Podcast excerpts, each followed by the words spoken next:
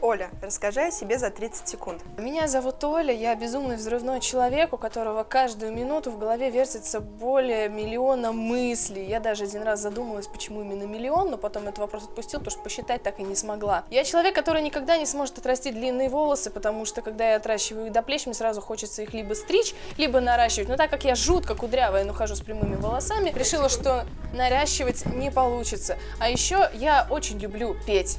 Почему именно вокал, а не КВН или, например, геодезия? Однажды девочка маленькая, скромная, которая думала, что она умеет петь, поступила на СПО факультет. Узнала о том, что в СГО проводится прослушивание в университетский ансамбль. Сейчас называется Бельканта. Тогда он назывался Motion Music. У меня был другой руководитель, Ксения Сухова. Она проводила очень серьезное прослушивание. Я туда с амбициями пришла. Спела песню Sweet Dreams. На что мне сказали, слушай, ну голосок у тебя прикольный, но мы тебе, пожалуй, позвоним. Ну, обычно так говорят в тех ситуациях, когда связываться с человеком не собираются. Так я пролетела свой первый год. Когда я поняла, что в вокале мне места не нашлось, я решила, что пойду просто помогать в МТО, причем это были мероприятия не вузовские, еще не студ весна, а мероприятия факультета. Они не такие масштабные, но тем не менее у ФСПО большой набор своих мероприятий. Там я познакомилась с э, огромным количеством активистов, которые начали пропагандировать активную позицию, активную деятельность в ВУЗе. Я за ними потянулась, и когда была на втором курсе СПО, снова пошла на прослушивание где мне снова сказали, что мне перезвонят, и снова я пролетела. Я очень переживала по этому поводу, потому что думала, что год творчества на факультете это уже большой опыт, столько было пройдено, и меня совсем не смущало, что самые большие планы и мероприятия еще впереди. Круг общения рос, в нем появлялось все больше активистов. Первое мероприятие, на которое я попала, это были коммунарские сборы, школа вожатых, где наших студентов э, учат вожатскому мастерству и далее отправляют на практику в лагеря. Там и круг общения увеличился в разы. Активисты узнали, что я могу петь. С кем-то я познакомилась из ребят, кто отвечал за вокал на факультетах. И на следующий год я познакомилась с замечательной девушкой, которой мы до сих пор дружим, Алия Харисова. Талантливая девушка, которая тогда училась на Институте национальной экономики, отвечала за вокал. Мы с ней подружились, и она сказала, что третий курс был уже. Тебе, говорит, надо к нам в ансамбль. Она занималась в ансамбле Motion Music. Тебе нужно обязательно прийти. Я говорю, я два года приходила, никому я там не нужна. И она мне сказала, что приди просто послушай, кто пришел. Тогда я была уже третий курс. У меня за плечами уже была одна студ весна, где я просто помогала им, ушила ребята. На втором курсе СПО Харисова Алия предложила мне выступить на ИНЕ.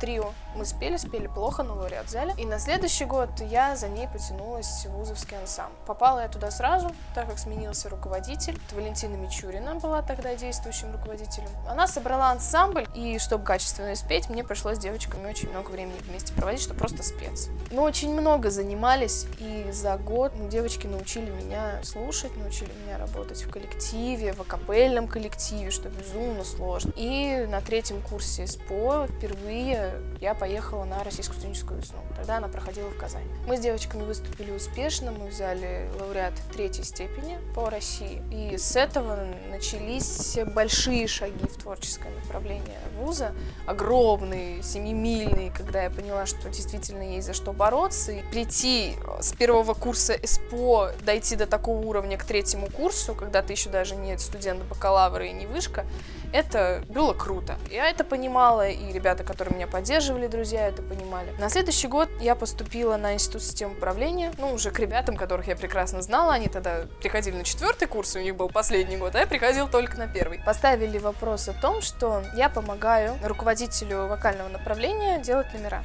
Я работала в направлении ансамбля, а Дима Колоницкий работал, тогда он был руководителем вокального направления на ИСУ, работал с солистом по большей части, плюс у него был сольный номер. Мы выпустили на весну 4 вокальных номера, что было очень много, очень грузило концертную программу, и мы провалились. В итоге лауреат взял только Дима, потому что у него был оригинальный жанр. Мы думали, что мы никчемные, что у нас ничего не получается, наверное, мы все это делать не будем больше никогда в жизни. И Дима тогда был четвертый курс, он заканчивал, поступал в магистратуру, соответственно, когда я пришла на второй курс бакалавра, вокальное направление пало на меня. Я сделала вокальное направление, пробовала авторские штучки какие-то писать. У меня было очень много идей, был огромный запал, горели глаза, безумно. Из четырех также вокальных номеров у нас был один лауреат и диплом. Лауреат Екатерина Щетинина взяла, пела народную стилизацию, мы с ней переводили песни. К тому моменту я поняла, что если не заморачиваться, то можно не рассчитывать ни на что. Как только ты начинаешь детально заморачиваться и придумать какие-то клевые фишки, чтобы каждое завтра было гораздо сильнее и лучше, чем твое сегодня. По такому принципу, если работать, что если ты что-то делаешь сегодня точно так же, как делал это вчера, значит, что-то ты в этой жизни делаешь не так. Вот такие вот жизненные кредо, принципы привели к очень клевому результату по сравнению с тем годом, когда мы вообще ничего не взяли. Это было круто. Я поняла, что можно было сделать еще круче, когда жюри дали обратную связь. Поговорив с активом после весны, мы очень много разговаривали, обсуждали.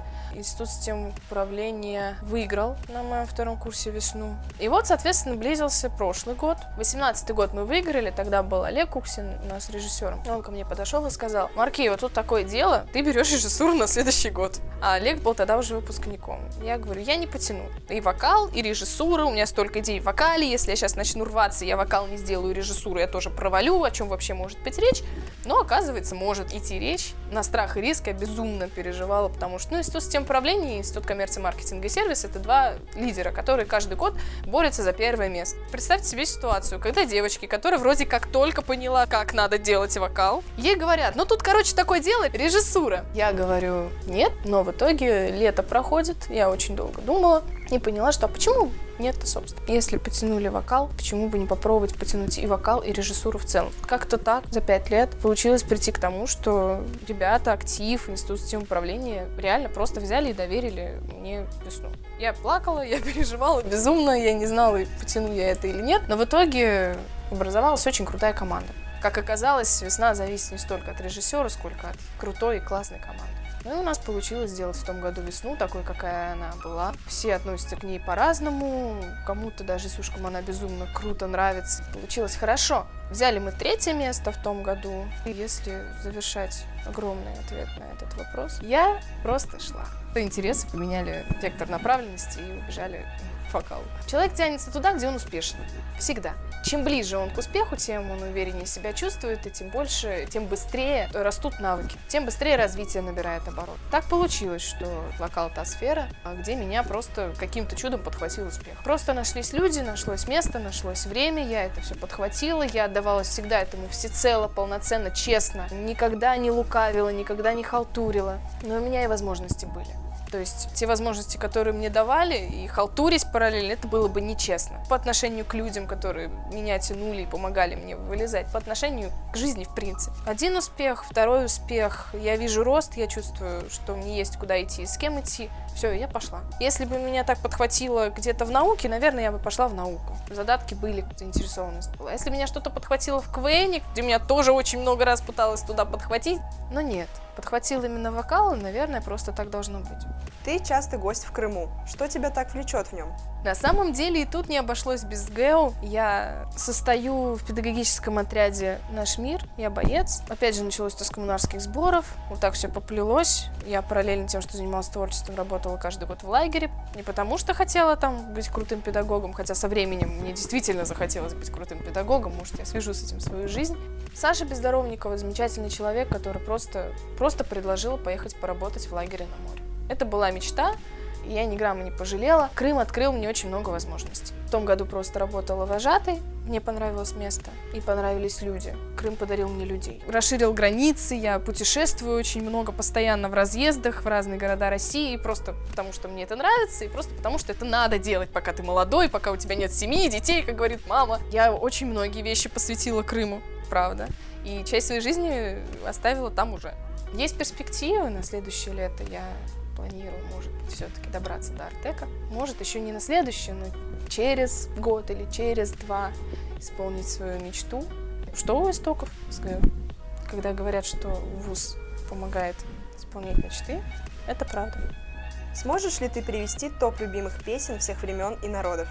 Но для меня, на самом деле, любимые песни на данный момент, которые я чаще всего слушаю, это песни, связанные с Крымом. Потому что ты уезжаешь из лета, у тебя остаются невероятные воспоминания, и ты хочешь, чтобы эти воспоминания жили в этих песнях. Поэтому, наверное, первые месяца два после того, как я приезжаю в Самару, я стабильно слушаю Яхта Парус или Евпатория Бастон. Тоже хороший вариант. А вообще, у меня никогда не было прям абсолютно определенных любимых песен, тем более времен и тем более народов. Я меломан, я хватаюсь за все, что просто интересно звучит, и думаю, что с этим можно сделать. Так копится плейлист из непонятных песен, иногда которые слушаешь и думаешь, тебя вообще толкнул в ту сторону. Поэтому конкретно я на этот вопрос не отвечу. Чему ты обычно посвящаешь свой досуг? Как проводишь свободное время? Сейчас я работаю. Наверное, это занимает даже больше, чем нужно моего времени, свободного и несвободного, потому что старый возраст. Наверное, поэтому. Во-вторых, чтобы все мечты и планы сбылись, которые у меня нарисовались на горизонте, нужно нормально денег заработать. Плюс это уникальная возможность проверить сейчас в этом возрасте, понять, сколько нагрузок ты можешь выносить насколько вообще тебя хватает. Это то, что обязательно нужно познать, пока ты молодой, пока ты в университете, пока у тебя есть возможность. Это, конечно, действительно плохо, что работа идет в разрез учебе, Начинать работать надо, я считаю, пораньше. Подработка, понимать, что твой труд должен оплачиваться, понимать, как свое время правильно распределять. Тайм-менеджмент — это вообще невероятно классная и важная вещь, которой должен владеть каждый человек, я считаю. Плюс это воспитывается стрессоустойчивость. Ну и плюс ты выходишь из вуза, зная, куда ты пойдешь. Поэтому четвертый курс идеален, на мой взгляд, для того, чтобы человек, студент, начинал работать. Ну а свободное время, если оно у меня и появляется, я трачу либо на поездки, я езжу в друзьям в разные города, либо я творю. Как ты думаешь, творчество и учеба, трудно ли их сочетать? Безумно. Человек всегда учит выбирать. Это тот самый момент, когда надо выбирать. Все это мифы, сказки, невозможно совмещать учебу и творчество никаким-либо образом. Ты делаешь выбор. Стоимость этого выбора – твое время, твои ресурсы, твои силы ты ставишь на кон что-то одно. Либо у тебя перевешивает интерес, либо у тебя перевешивают обязательства. Я против себя никогда не пойду, я иду за интересом. Поэтому я всегда выбирала творчество. Так, чтобы оно не вредило моей учебе петь, танцевать, быть частью больших проектов, но при этом всегда держать руку на пульс. А никто тебе ничего не должен. И если ты хочешь хорошие отметки, если ты хочешь действительно быть на хорошем счету, то тут нужно будет побегать. Каковы твои творческие планы на будущее? У меня было много творческих планов. Я единственное, чего я никогда не хотела, это создавать собственный контент.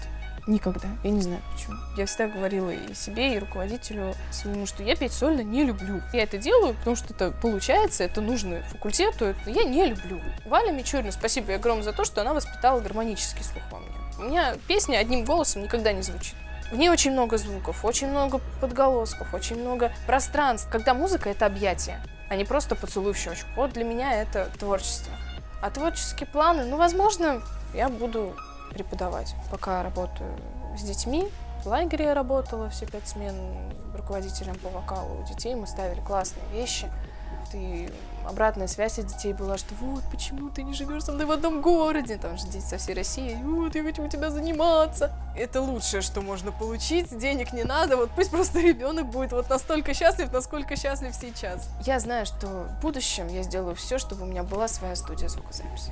Но чтобы я просто могла прийти в это место, чтобы там было все для того, чтобы я творила дичь. Творческое безумие. Для меня это важно, чтобы жить в таком же ритме. Что, по твоему мнению, самое сложное для певца? Самое сложное для певца — это дышать. Вокальная техника подразумевает идеально правильное дыхание. В вокале не столько важен голос, действительно, сколько важен твое сердцебиение, при этом сопровождающее дыхание, правильно выходящий теплый воздух. Вот эти все элементы реально ключевые. Ты можешь обладать классным голосом, но если ты не умеешь дышать и не умеешь правильно технично держать опору, то надолго тебя не хватит. Когда вокалист выходит на сцену, и он думает, что он чувствует эту песню, и сейчас он как запоет, а он поет первый куплет, вот так вот начинает задыхаться. О боже, там высокая нота. Начинается паника, сбивается дыхалка сразу, сбивается чувство тональности. Все, то есть вокалист выбит из э, колеи абсолютно. У вокалиста есть, как и любого артиста, я думаю, на сцене есть два состояния. Когда он живет музыкой,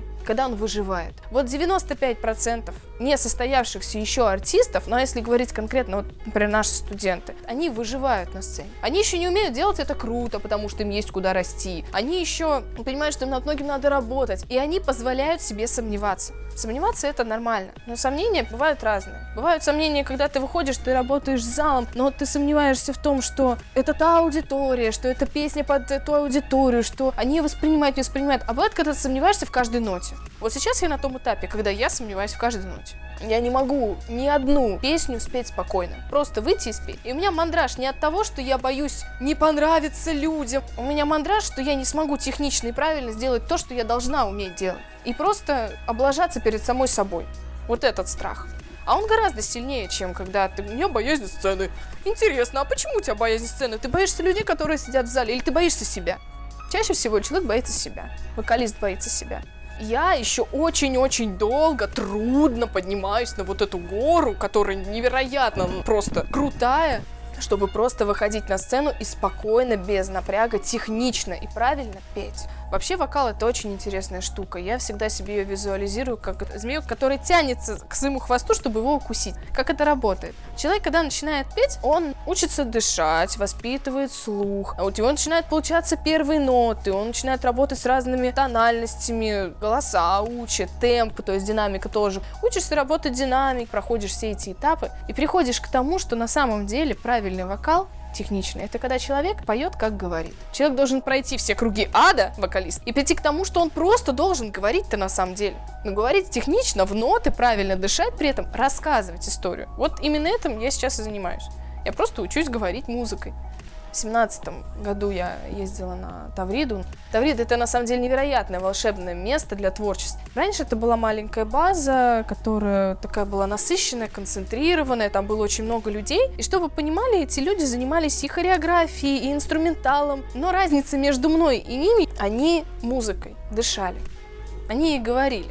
Там были люди, которые учатся в профильных вузах, и они, мне кажется, ничего кроме творчества не умеют. Вот они живут этим. Вот они говорят танцами, музыкой, дышат, рассказывают, контактируют. Я приехала и такая, так, все, что мы тут делаем, мне кажется, все не туда. И вот тогда, как раз в тот год, Катя Щетининой номер, это был мой проект, вот, который я хотела сделать. Там был хор, номер, э, все это было переведенная песня, это было круто, классно. Единственный лауреат вокальный, собственно. Но это был мой проект, который вот я приехала и сделала после Таврида. Таврида очень вдохновила и поменяла, в принципе, восприятие. Если возвращаться к дыханию, ну, я сказала, что самое сложное — это дыхание. Вот когда один человек чувствует другого?